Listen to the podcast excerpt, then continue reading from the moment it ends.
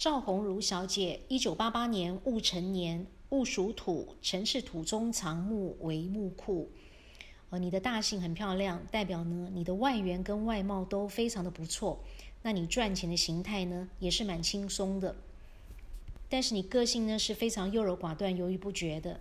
你会既期待呢又怕受伤害。说好听呢是很仔细、很细心，那其实呢你是很龟毛，甚至你是很吹毛求疵的。所以影响到你的人际关系，那也会影响到你的运气。那你工作事业是非常的不顺利。刚才说过了，你大姓非常漂亮，所以你有机会呢在大公司上班。但是呢，因为工作事业不顺利，所以说你会在大公司上班，但是做一些杂七杂八的烂工作。那如果说是自己当老板的话呢，就是老板兼撞钟，事必躬亲，没有员工，没有手下，没有部署帮你。就算是有员工，也是老板当伙计，员工像皇帝。那么到头来呢，全部的事情还是你自己一个人要做，非常辛苦，非常累。